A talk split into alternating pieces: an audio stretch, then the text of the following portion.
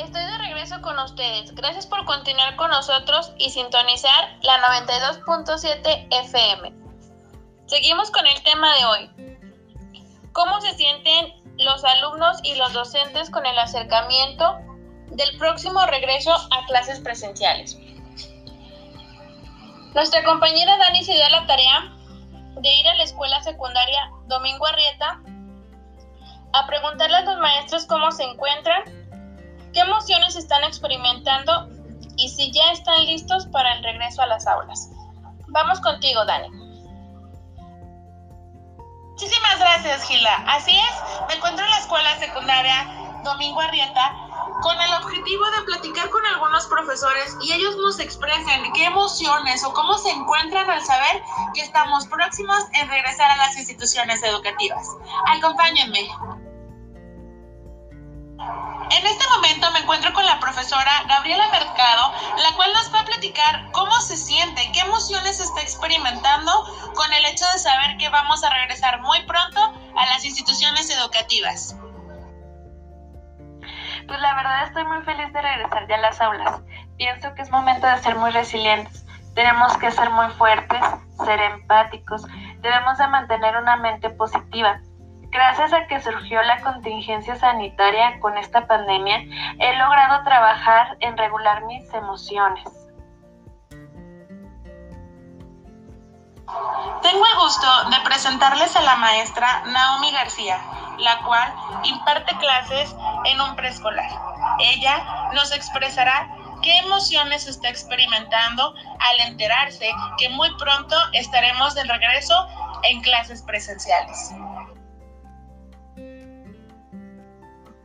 Como educadora de preescolar, considero que es muy importante ahora que regresemos a las aulas el trabajar la educación socioemocional. Para esto es muy importante que nosotros hagamos un trabajo de introspección en lo cual estemos evaluando nuestro estado emocional, de que si tenemos alguna carencia socioafectiva o algún problema o no tenemos el dominio o el control de nuestras emociones, tengamos la, la capacidad emocional o la habilidad para poder trabajar en ello y tener un resultado pues, positivo.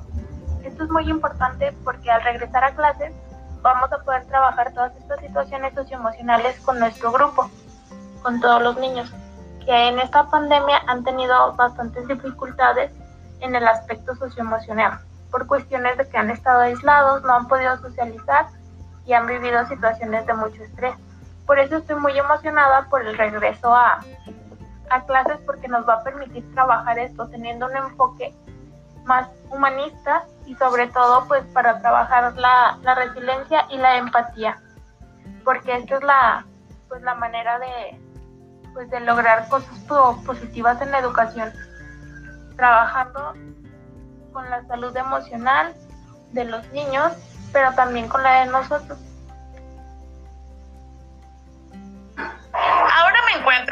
profesor Marco Antonio Salas Castañeda, el cual nos dirá qué emociones está experimentando al saber que muy pronto vamos a regresar a las clases presenciales. Sí, gracias. Pues la verdad, tengo que ser muy honesto, sí estoy muy preocupado por la situación, el acoplarse a la nueva normalidad, el volver a retomar este, las cosas como estaban antes, que lo veo muy complicado porque esto ha generado mucha ansiedad, muchos problemas emocionales en las personas, el distanciamiento y volvernos a acoplar a todo eso me parece muy preocupante en el sentido que es retomarlo poco a poco y no de esa manera.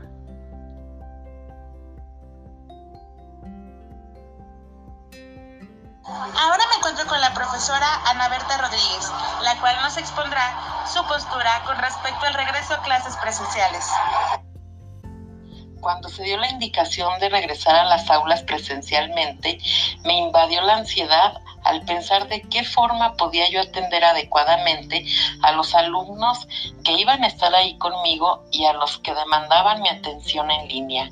Sentí miedo al salir de casa y dejar atrás la protección de mi computadora y, y todo lo que esto implicaba pero al llegar al aula era lo de menos.